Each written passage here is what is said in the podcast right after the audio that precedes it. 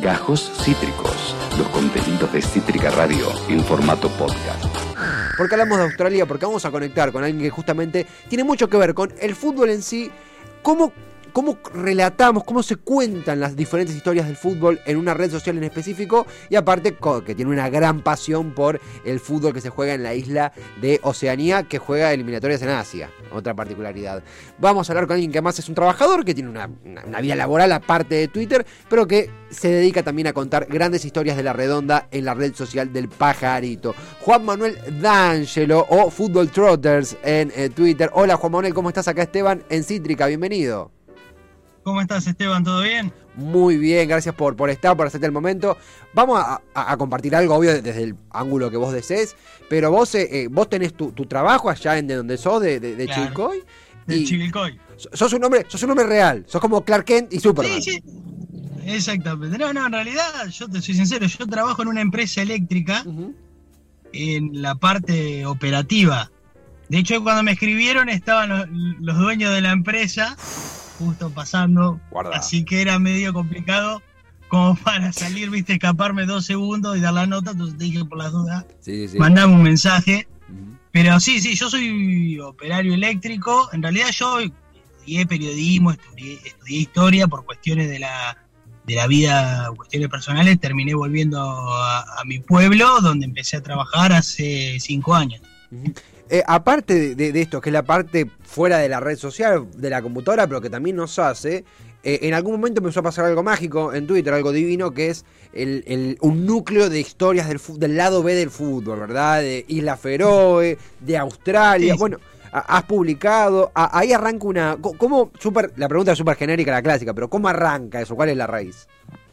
Bueno, yo, bueno, cuando estudiaba periodismo deportivo en La Plata, a mí me tocó hacerle, por un trabajo de la facultad, me tocó hacerle una entrevista a, Marcelo Carrusca. Marcelo Carrusca, muchos lo conocen, juegan estudiantes, jugó mucho tiempo en, Australia, es ídolo de hecho allá en, la selección, en la selección, en la Liga de Australia. Sí, sí, sí. Eh, y bueno, y a partir de hacerle la nota me, me interesó todo lo que es el ecosistema del fútbol australiano, muy distinto al nuestro, un fútbol donde el deporte o sea, el fútbol es un deporte del tercer orden prácticamente.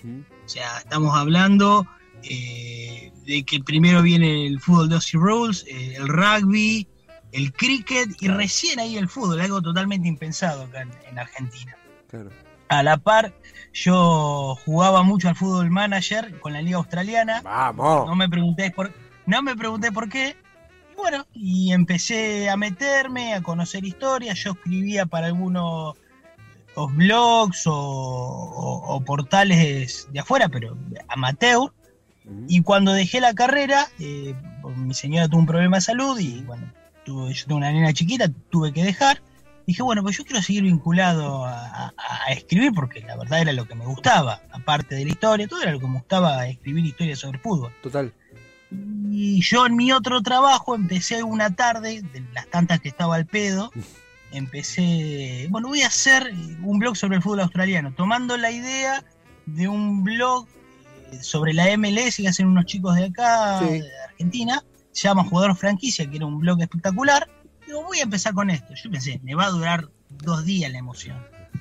Resultó ser que estuve tres años cubriendo la liga hice entrevistas a jugadores, jugadores de la selección, de hecho a un jugador que estuvo en la lista de Francia, de Francia, perdón, de Rusia 2018, sí. Matt Y bueno, justo para esa época, yo cuando ya me había un poco cansado de, escribir sobre la Liga de Australia, empezó todo ese boom, esa ola sobre el fútbol exótico, los hilos y todo, y yo la verdad no, no, soy un innovador ni mucho menos, yo simplemente me subía a algo que ya, que ya estaba.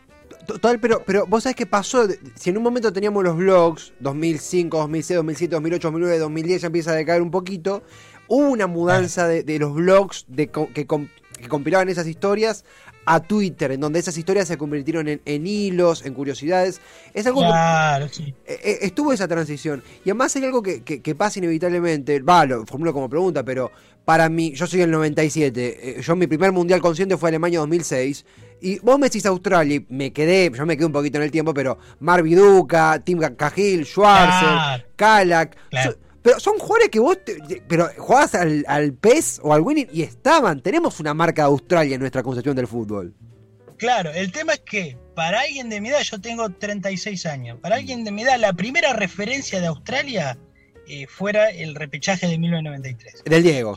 Yo me acuerdo que para el, para el libro que yo escribí, eh, yo este, por redes sociales le hice una consulta muy chiquita a Juan Pablo Barsky y le pregunté qué fue lo primero que averiguaron sobre Australia cuando se enteraron que tenían que jugar el repechaje. Sí. Dice, lo primero que averiguamos, que nos sorprendió, fue que Alex Tobin, el capitán de ese equipo, era arquitecto. El tipo era jugador de fin de semana, porque en ese momento la Liga de Australia, si bien fue la primera competencia deportiva nacional de Australia, que fue a partir de finales de los 70 que se creó, era una liga semiprofesional. Eh, los jugadores era como por ejemplo en la liga local de acá de Chilcoy, de mi pueblo. Claro, Eh, claro. tener- tener el chico que trabaja en el taller, el chico que atiende una verdulería, el chico que labura en una oficina, el pibe que, que labura en el banco, los fines de semana juegan en la liga local.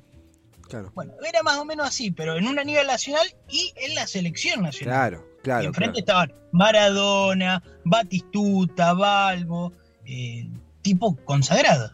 Total, totalmente. Hay algo también de, de cómo se cruza Australia en el camino de, de- Argentina y del fútbol latinoamericano. Sí, si alguien se está sumando, estamos con Juan Manuel D'Angelo, eh, eh, Fútbol Trotters en, en- en Twitter, conversando de Australia. Digo, los hilos van por un montón de países. Recuerdo, el, el último, anteúltimo fue de Isla Feroe, que, que a mí me partió el bocho, la historia del Sí. arquero con el gorrito. eh, es una delicia, pero Australia toma protagonismo. Consultarte también es inevitable la pregunta por el lado de Australia fue protagonista del último repechaje con una liga más profesional. Sí. En este caso se cruza no en el camino de Argentina como en el 93, que fue el repechaje, 94, sino en, en el camino de Perú. ¿Cómo fue en un Twitter que inevitablemente se inclinó por, por Perú y muchos queríamos que ganara Perú, no te voy a mentir, tenemos simpatía con Perú. ¿Cómo fue? Yo, yo te soy sincero, yo no, Sí. yo no es que no quería que, que- que pase Australia, pero me tiraba más Perú también. Mm. Ay, es, es inevitable, los queremos mucho. ¿Cómo, cómo viviste ese Claro. repechaje? ¿Cómo fue también la aparición, ahora que todos se pusieron a hablar del, del- del arquero bailarín, del arquero danzante, Andrew Redmayne. Andrew Redman? ¿Cómo, cómo fue? ¿Cómo, cómo fue esa, ese- ¿Cómo viviste ese repechaje? Mira, yo te soy sincero, el repechaje yo no lo pude ver. Yo estaba Ah. haciendo unos trámites, eh, estaba arriba del auto, lo fui siguiendo por Twitter. Eh, cuando saca a Matt Ryan y lo pone Andrew Redmayne, me llamó la atención soberanamente porque eh, Matt Ryan, si bien no es Mark Schwarzer en la historia de los arqueros australianos, es un muy buen arquero. Y Andrew Redmayne nunca salió de la Liga de Australia Claro. para los estándares de, de Australia, la liga local no es mal arquero, de hecho está hace siete, no, siete años no, ¿eh? cuatro años, cinco años atajando en el Sydney FC, Sí. es el equipo más grande de, de- de allá.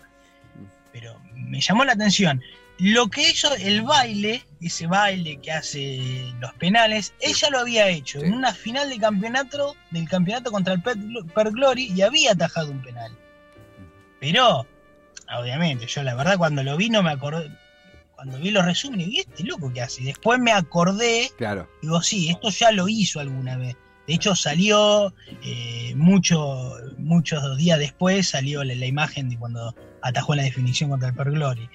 Y justo estaba leyendo ayer que el entrenador de arqueros de Australia, que fue un chico, un arquero australiano que atajó un tiempo en Colo Colo de Chile a principios de los 90, Ajá. comentaban que ese cambio de arquero, de sacarlo a Ryan y ponerlo a Redmayne para la tanda de penales, es algo que ellos venían ya eh, evaluando desde finales del año, desde principios de año, cuando ya sabían que tenían que jugar, de Wow. pasar el repechaje y que tenían que jugar contra Perú.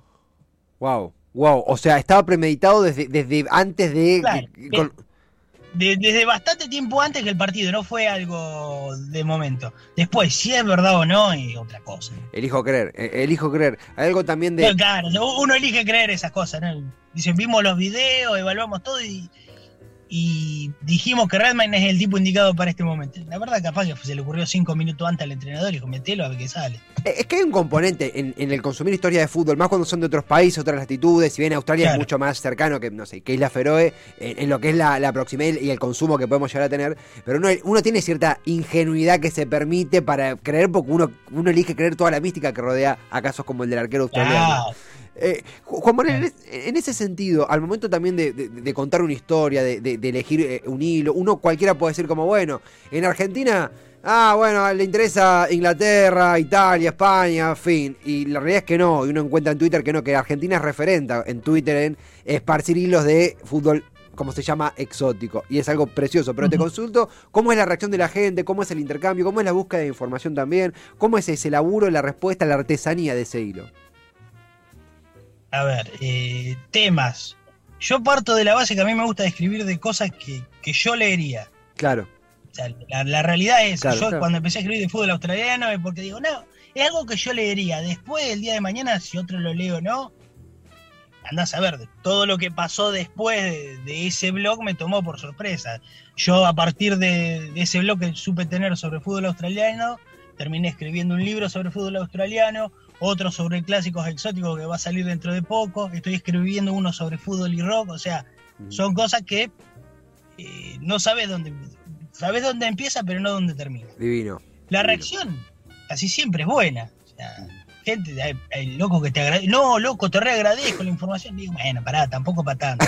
Está bien, me gusta que le guste a la gente, pero viste, hay veces que te parece hasta un poco desmedido, pues sí, es una boludez que estoy escribiendo. O sea, a mí me pasó eh, con el último eh, hilo así, aparte del de Isla Feroe, uno que hice sobre Svalbard, que es una parte de un archipiélago noruego en, el mar Ártico, que está el Banco Mundial de Semillas. Sí.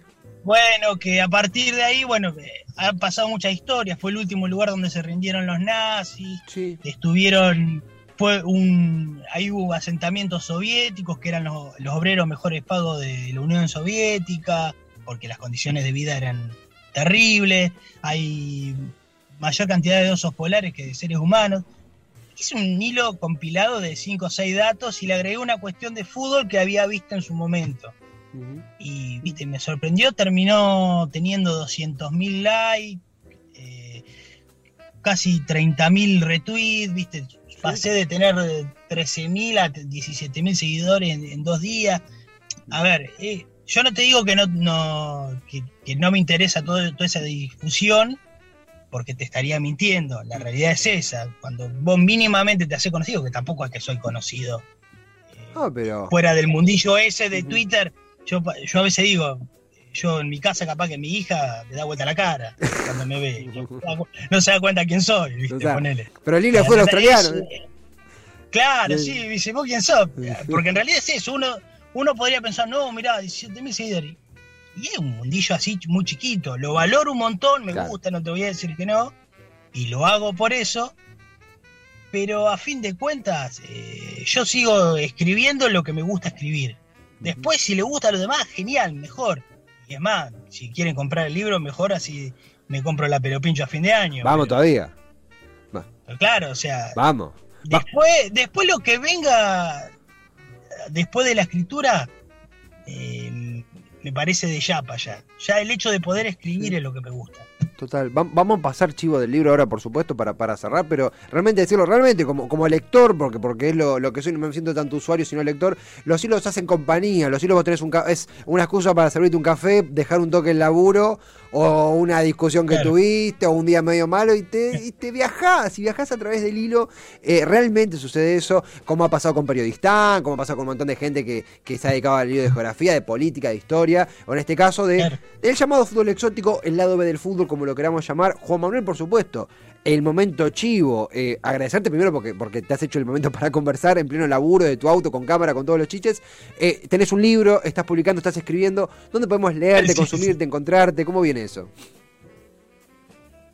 Mira, bueno, yo habitualmente escribo en The Line Breaker, que es un portal que tiene que Juan Gatti lo dirige, es un chico que está en Twitter también, que es un periodista del carajo y que ahí escribo mucho. Ahora en estos momentos no estuve escribiendo tanto porque primero que me mudé y segundo que estoy tratando de ver si puedo terminar el, el tercer libro, estoy más abocado a eso. Si no, bueno, lo hilo cuando estoy en Twitter, cuando tengo algo de tiempo. Y bueno, el libro que saqué, que es Sóceros, eh, Fútbol Australiano, lo pueden conseguir por eh, internet a través de Libro Fútbol, Es también editorial. el libro Fútbol Editorial. Es también Fútbol Trotters en Twitter y es Juan Manuel D'Angelo. Eh, acá en la, vida real, cuando, eh, cuando en modo Clark Kent es Juan Manuel D'Angelo, pero cuando se pone la capa de Superman es Fútbol Trotters en Twitter. Juan Manuel, en serio, gracias por hacerte el momento en plena jornada para Ah, por conversar. favor, chicos, un placer. La seguimos en que Twitter. se pueda. Lo, mismo. Un gran abrazo. Igualmente, hasta luego. Hasta pronto, él, a Juan Manuel D'Angelo, trabajador, eh, trabajador de Chivilcoy. Él tiene, labura, como él contaba, en una energética de Chivilcoy, en una eh, entidad energética de, Chivilcoy. Eh, confecciona hilos de Twitter con las historias más asombrosas que, me- he leído de fútbol. Y es autor de Sóceros, que es, yo, yo le decía Soqueros, me faltaba el- el- la pronunciación correcta en inglés. Sóceros, que es un libro, un librazo sobre fútbol australiano, su gran pasión. Y esta cosa preciosa de un día en la oficina un tiempito muerto, armás un blog y lo que viene después puede ser francamente inolvidable. Verdad, Acabas de escuchar Gajos Cítricos. Encontrá los contenidos de Cítrica Radio en formato podcast en Spotify, YouTube o en nuestra página web.